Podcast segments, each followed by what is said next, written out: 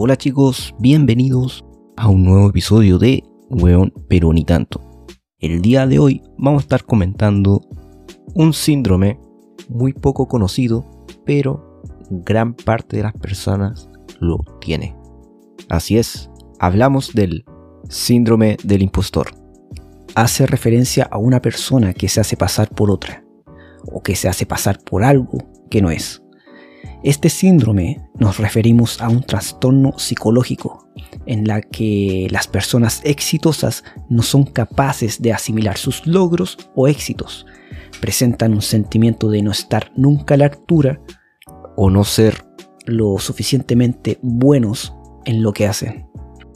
Las personas que sufren este trastorno se ven impostores o piensan que están cometiendo un fraude y que en algún momento todo el mundo descubrirá que en realidad no son tan inteligentes o exitosos y que sus triunfos lo han logrado por pura suerte.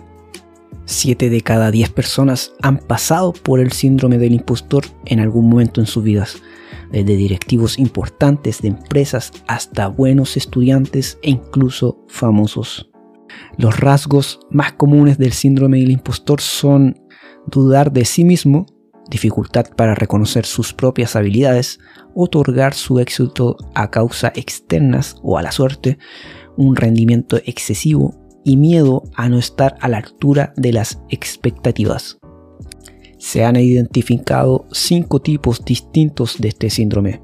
El primero es el perfeccionista, que nunca está satisfecho y siempre piensa que en su trabajo puede mejorar. Los perfeccionistas se concentran en sus defectos y errores en lugar de sus fuerzas. El segundo es el superhéroe, se caracteriza por esforzarse demasiado hasta el punto de trabajar lo más duro posible. Esto es una consecuencia de sentirse insuficiente. El tercero es el experto. Intenta aprender todo lo que pueda sin llegar a estar complacido con su nivel de conocimiento. El cuarto es el genio natural, en donde la persona con el síndrome se pone metas u objetivos muy altos y difíciles de conseguir el problema es que si no lo alcanza, estos objetivos en el primer intento se sienten derrotados e incluso deprimidos por el fracaso. El quinto y último está el solista. Se trata de personas que tratan de trabajar de manera individual, pero su autoestima proviene del nivel de productividad que ellos creen tener y suelen rechazar cualquier tipo de asistencia para ello y buscar ayuda es una señal de debilidad. Existen factores que ayudan el desarrollo de este trastorno, por ejemplo, un ambiente familiar en el que se valoran demasiado los logros y se critican fuertemente los errores o incluso situaciones como empezar la universidad o un nuevo puesto de trabajo. Los trastornos de ansiedad y depresión juegan un papel muy importante.